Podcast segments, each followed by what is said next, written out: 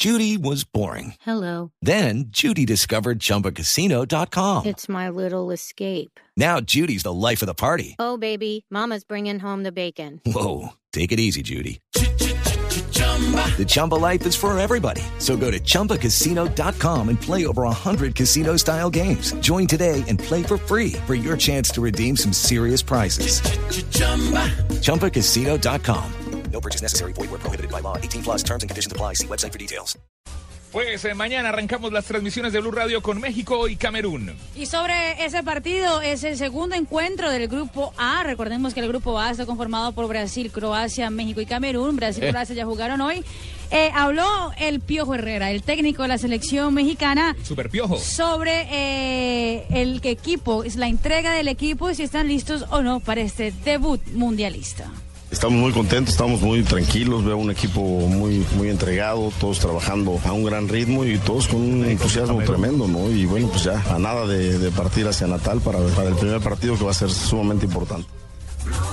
Y bueno, eh, el Piojo ya también tiene los 11 titulares, eh, profe, de- del encuentro de mañana, definidos, sin ninguna sorpresa. Aquí están.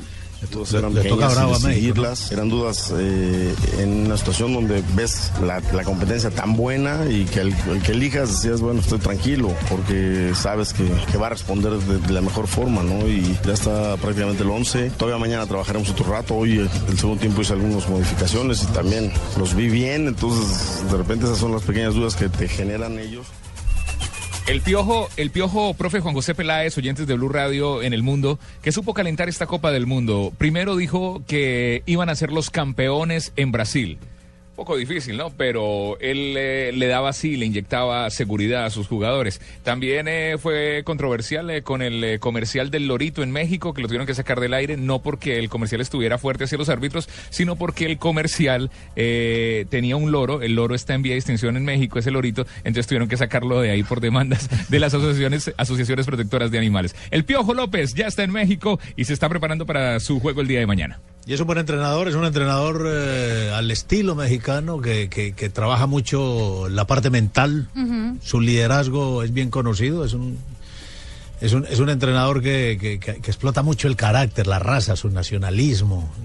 Y, y el fútbol mexicano es, es bravo, es un equipo que a veces se le va la mano corriendo. Metelones. Guapísimos, traque para adelante. En, en- en nuestro país hay un dicho, Barbarita, que, Sí, ¿cuál es, doctor Peláez? que dice que es mejor parar locos que empujar bobos. Sí, eso es cierto. ¿Cierto? O como de ¿Sí mejor, o no? mejor, mejor atajar que arriar, como dicen. Es mejor que Exactamente. atarrear. O mejor Con limpiar México- sangre que limpiar babas. Con México se, con México se aplica eso. Con México se aplica eso. Eso- Este es un equipo que, que corre mucho, que guapea mucho y por ahí en tanto, en tanto vértigo a veces da, da ventaja si no lee bien los partidos. Profe. Y, Ca- y Camerún, Sí. Camerún es el equipo africano bravo, que si están en su día, que si están en su A día, me- esos morochos son bravos. Flavia. Me dá muito medo.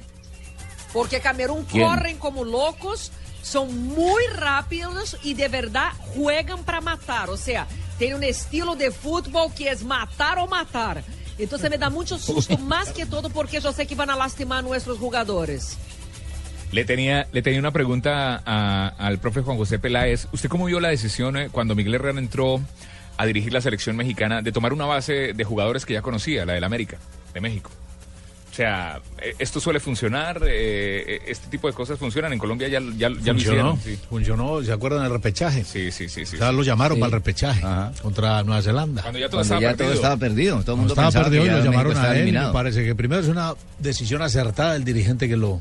Porque ahí traer. Aunque hubo mucha crítica, ¿no? En, el, en Hubo su mucha momento. crítica, pero al final me pareció acertado porque no había tiempo de trabajar, no había tiempo de rearmar un equipo, había que aprovechar la base de un equipo insignia como era, como era el América y resultó. Y me parece que ahora se continúa con esa idea. El fútbol mexicano, insisto, es un fútbol de carácter, de temperamento. Un picante, un picoso. ¿Qué tanto, profe, puede influenciar a la selección mexicana el hecho de que hayan perdido a Luis Montes en uno de esos partidos preparatorios del Mundial? Fue un golpe anímico duro para el equipo. Se veía, eh, se veía el, el- el equipo cabizbajo adentro del terreno de juego. Eh, ¿Cree que esa- eso puede influenciar el, el partido de mañana? Puede ser, aunque yo no creo. El fútbol, el fútbol tiene este tipo de situaciones. Se pierde, se gana, se lesiona.